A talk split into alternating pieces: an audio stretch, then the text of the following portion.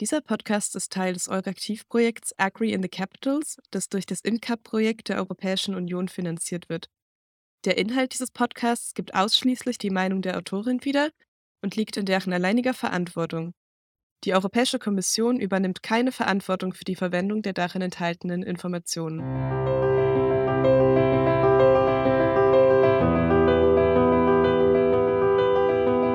Mit etwa sechs Wochen Verspätung hat Deutschland seinen sogenannten Nationalen Strategieplan für die Umsetzung der EU-Agrarreform Mitte Februar bei der EU-Kommission eingereicht. Mit der Reform, die auf EU-Ebene vergangenes Jahr verabschiedet wurde, will die EU ihre gemeinsame Agrarpolitik, kurz GAP oder GAP, klima- und umweltfreundlicher machen. In den nationalen Strategieplänen sollen nun die Mitgliedstaaten zeigen, mit welchen Maßnahmen sie diese Ziele auf nationaler Ebene erreichen wollen. In Deutschland war der Plan schon größtenteils von der Vorgängerregierung mit Ex-Agrarministerin Julia Klöckner vorbereitet worden und von der Ampelkoalition dann nach ihrem Amtsantritt im Dezember nur noch finalisiert worden. Doch hat es sich gelohnt, dass die neue Regierung hierfür noch mal anderthalb Monate zusätzlich Zeit genommen hat? Viel hat sich in der Zeit nicht an Plan geändert, meint Laura Henningson vom Naturschutzbund Deutschland. Also ähm, genau, warum diese zwei Monate Verspätung entstanden sind, kann ich gar nicht so genau einschätzen, ob das jetzt wirklich nur mit dem Regierungswechsel oder ob die Regierung auch vorher schon im Zeitverzug war. Das wage ich gerade mal so zu bezweifeln. Aber aus unserer Sicht hat die neue Regierung ähm, nicht mehr viel verändert an dem Plan, den eigentlich so mehr oder weniger übernommen, wie er vorgezeichnet war. Kleine Fortschritte sieht die Expertin für Naturschutz in der Landwirtschaft aber dennoch was sich geändert hat, äh, um ein Beispiel zu nennen, ähm, auch positiv zu bewerten, dass das die neue Bundesregierung hat ja das Ziel ähm, vom Ökolandbau hochgesetzt auf 30 Prozent. Vorher waren es 25 Prozent nach der Farm-to-Fork-Strategie. Jetzt hat Deutschland das Ziel, bis 2030 30 Prozent Ökolandbau zu erreichen. Das war zum Beispiel eine Sache, die in dem Plan jetzt noch verändert wurde. Wenn Udo Hämmerling, Generalsekretär des Deutschen Bauernverbands, die Version des Strategieplans, die die scheidende Bundesregierung hinterlassen hat, mit der Vergleich die grünen Agrarminister Cem Özdemir schließlich vorgelegt hat, fällt die Bilanz für ihn eher mau aus. Ja, also der GAP-Strategieplan entspricht zunächst mal der Beschlusslage äh, Gesetz und Verordnung Deutschland äh, im Dezember und Bundestag. Und von daher äh, ja, ist die Ernüchterung vor allen Dingen bei den Eco-Schemes da, äh, dass viele äh, auch in der veränderten wirtschaftlichen Lage jetzt so nicht äh, attraktiv sind, viele Eco-Schemes. Und auch ähm, hat es äh, noch einige Last-Minute-Änderungen im Bundesrat bei der Konditionalität gegeben, die wir auch nochmal diskutieren müssen. Kritik also, was die sogenannten Eco-Schemes und die Konditionalität angeht. Beides sind Instrumente, die zur sogenannten grünen Architektur der neuen GAP gehören, die also dazu dienen sollen, die Agrarpolitik umweltfreundlicher zu machen. Aber ist das auch gelungen? Laura Henningson vom NABU nochmal dazu. Was sich positiv verändert hat, ist, dass wir auf jeden Fall mehr Geld für Naturschutz und Klimaschutz zur Verfügung haben als bisher. Das natürlich zum einen durch die Ökoregelung, das neue Instrument, ähm, das eingeführt wurde, zur Verfügung gestellt wird, aber auch dadurch, dass die Umschichtung von der ersten in die zweiten Säule erhöht wurde auch ähm, ziemlich viel erhöht wurde und ähm, was auch sehr positiv ist, dass diese, diese Menge oder die Mittel auch dort anwachsen werden im, im Verlauf der Förderperiode bis 2027. Also das ist eine Sache, die positiv ist. Ähm, es wird da mehr Gelder geben. Fortschritte also, was Natur- und Klimaschutz angeht. Ausreichend seien die Maßnahmen aber dennoch nicht, meint Henningson. Aus Sicht des NABU werden diese Gelder trotzdem nicht reichen, um unsere ambitionierten Ziele aus dem Green Deal und der Farm-to-Fork-Strategie zu erreichen, beziehungsweise runtergebrochen auch. Wir werden trotz der vermehrten finanziellen Mittel ähm, dadurch nicht ähm, dazu kommen, dass wir die Artenvielfalt in der Agrarlandschaft wiederherstellen, das Artensterben stoppen oder dass wir auch unserem ähm, den Klimaschutzzielen näher kommen. Eines der Instrumente, vorhin schon kurz angesprochen, um sicherzugehen, dass mit den Agrarsubventionen kein umweltschädliches Verhalten gefördert wird, ist die Konditionalität. In der Praxis ist es eine Reihe von Minimalanforderungen zu Dingen wie Umwelt- oder Tierschutz, die Landwirtinnen erfüllen müssen, um überhaupt die EU-Gelder ausgezahlt zu bekommen. Dazu gehört unter anderem, dass die Betriebe einen bestimmten Anteil ihrer Ackerfläche nicht bewirtschaften dürfen, damit die Brachen dann als Lebens- und Nahrungsraum der Artenvielfalt dienen können. Hier macht Deutschland mit seinem Strategieplan nun ehrgeizigere Vorgaben als bisher. Vier Prozent der Ackerfläche sollen nun aus der Nutzung herausgenommen werden. Ein Schritt in die richtige Richtung, aber noch nicht ausreichend, meint Henningson.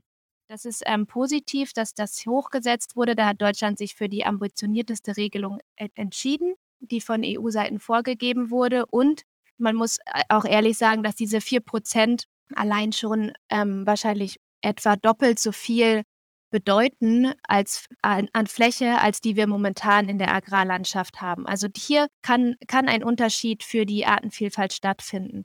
Allerdings ist es so, dass wir auch ähm, dass wir auf EU-Ebene erstens diese Strategie für 10 Prozent nicht bewirtschaftete Fläche haben. Und das hat natürlich auch den Grund, ähm, das ist wissenschaftlich mehrfach untersucht worden, dass wir diese 10 Prozent in unserer Landschaft brauchen, damit wir überhaupt eine Chance haben, die, die Artenvielfalt wiederherzustellen in einer Art und Weise, wie, wie sie es einmal war. Auf Seiten der Landwirtschaft sieht man die Sache dagegen ganz anders. Für die Höfe ist die Anforderung, einen größeren Teil ihrer Fläche nicht produktiv nutzen zu können, schmerzhaft. Vor allem Junglandwirtinnen, die ihren Betrieb gerade erst aufbauen, zweifeln daran, ob die Zuschüsse der EU überhaupt noch Sinn für sie machen, erzählt Stefan Schmidt, der selbst Jungbauer und außerdem stellvertretender Vorstand beim Bund der deutschen Landjugend ist. Wir nehmen zurzeit sehr stark wahr, dass ähm, viele Betriebe zurzeit sich da selber durchrechnen, ob es sich überhaupt noch lohnt, ähm, Antrag zu stellen äh, mit den ganzen Auflagen und ähm, zum Beispiel der 4% Stilllegungsfläche. Ähm, da wird es vielleicht auch grundlegende Änderungen geben, dass teilweise Betriebe sagen, äh, das lohnt sich für uns nicht mehr. Äh, wir kommen auch vielleicht ohne die Prämie aus. Die Debatte um Brachen auf der Ackerfläche ist auch durch Russlands Krieg in der Ukraine noch einmal angefacht worden. Angesichts Wegbrechen der Getreidelieferungen mehren sich die Forderungen, weniger Flächen stillzulegen.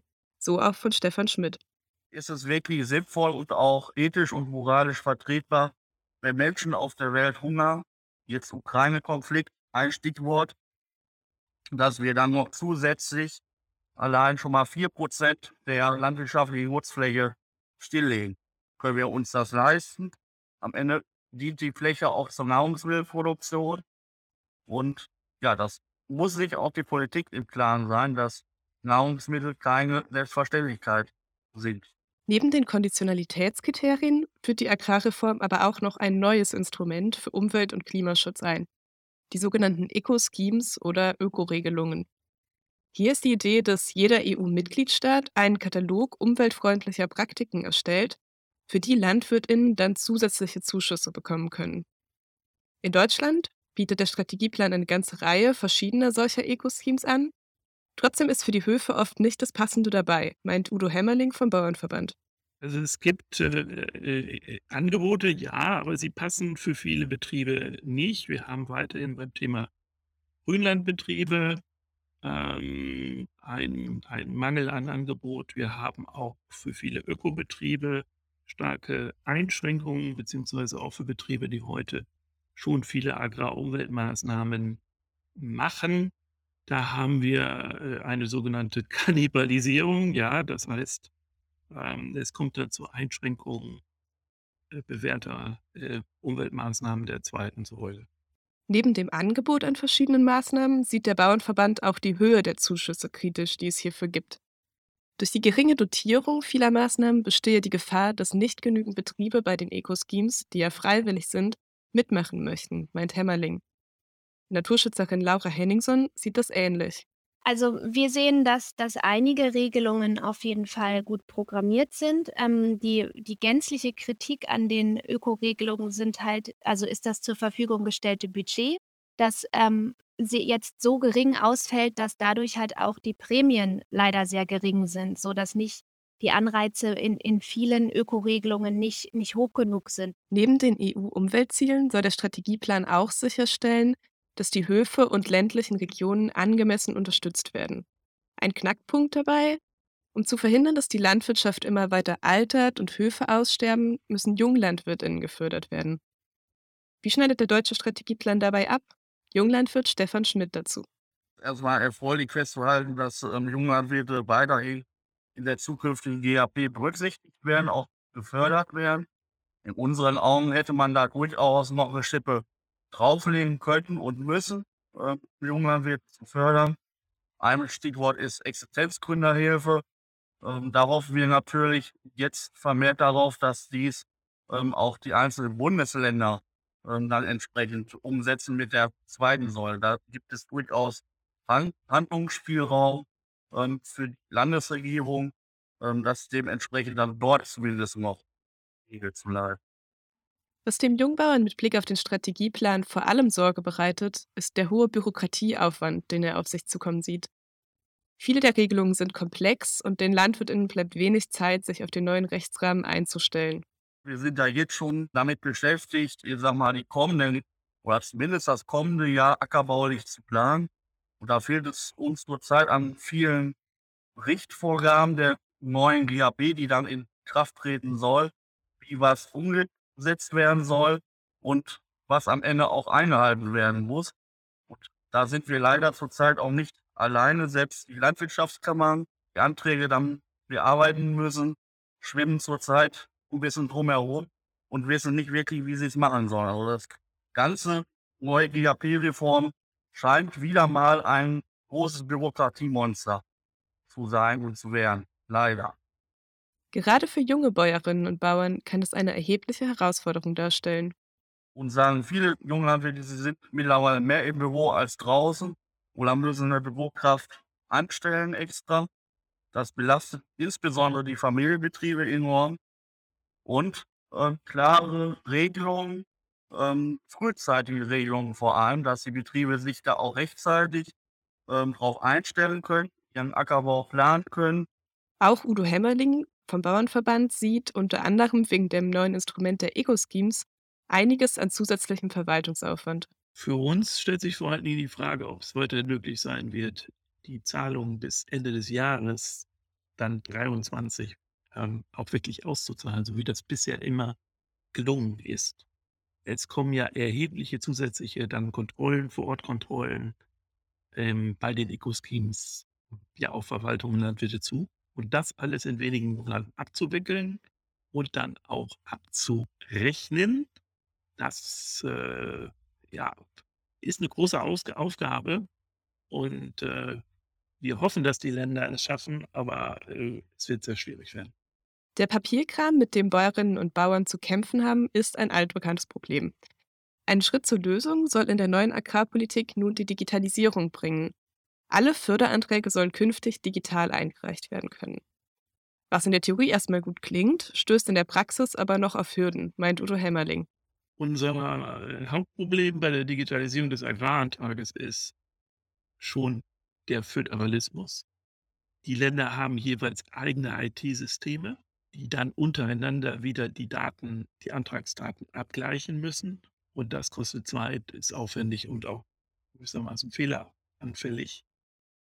Äh, also wir haben kein Antragssystem aus einem Guss in Deutschland. Das wirkt sich durchaus hinderlich aus.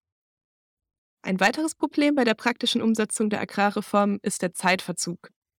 Weil sich der Reformprozess auf EU-Ebene länger hinzog als geplant, wurde das Inkrafttreten der neuen Regeln bereits auf Anfang 2023 verschoben. Trotzdem könnte es nun knapp werden. Bis zum Sommer brauchen die Landwirtinnen Klarheit über die neue GAP, um ihre Anbauplanung für die nächsten Jahre machen zu können. Doch wann der Plan letztlich von der EU-Kommission genehmigt wird, ist weiter unklar. Udo Hämmerling dazu? Also wir erwarten äh, einerseits schon einen zügigen Genehmigungsprozess jetzt für den nationalen Strategieplan. Andererseits muss jetzt nochmal auch die geänderte Lage an den Agrarmärkten äh, gesehen werden. Also Stichwort die doch erheblich absehbare Knappheit bei äh, wichtigen Agrarprodukten. Und äh, hier ist dann jetzt vor allen Dingen die EU-Kommission gefordert, nochmal zu gucken, ob man Regeln, zum Beispiel der Konditionalität, nochmal erleichtern kann. Auch Laura Henningson vom NABU hofft noch auf Nachbesserungen beispielsweise eine Verschärfung der Regeln zum Schutz von Mooren und Feuchtgebieten, die Lebensräume bieten, aber auch für den Klimaschutz besonders wichtig sind. Raum für größere Änderungen sieht sie aber angesichts des knappen Zeitplans nicht mehr und blickt stattdessen weiter in die Zukunft.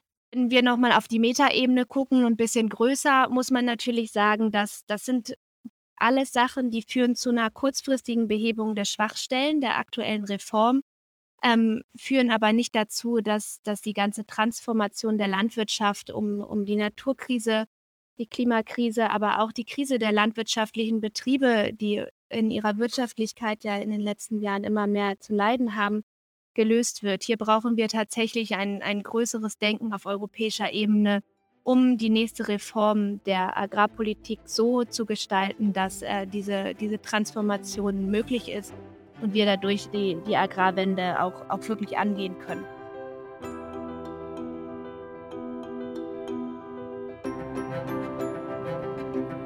Das war alles von uns für heute. Auf euraktiv.de halten wir Sie natürlich weiter auf dem Laufenden zur GAP-Reform und allen weiteren wichtigen Neuigkeiten. Mein Name ist Julia Dahm. Bis zum nächsten Mal.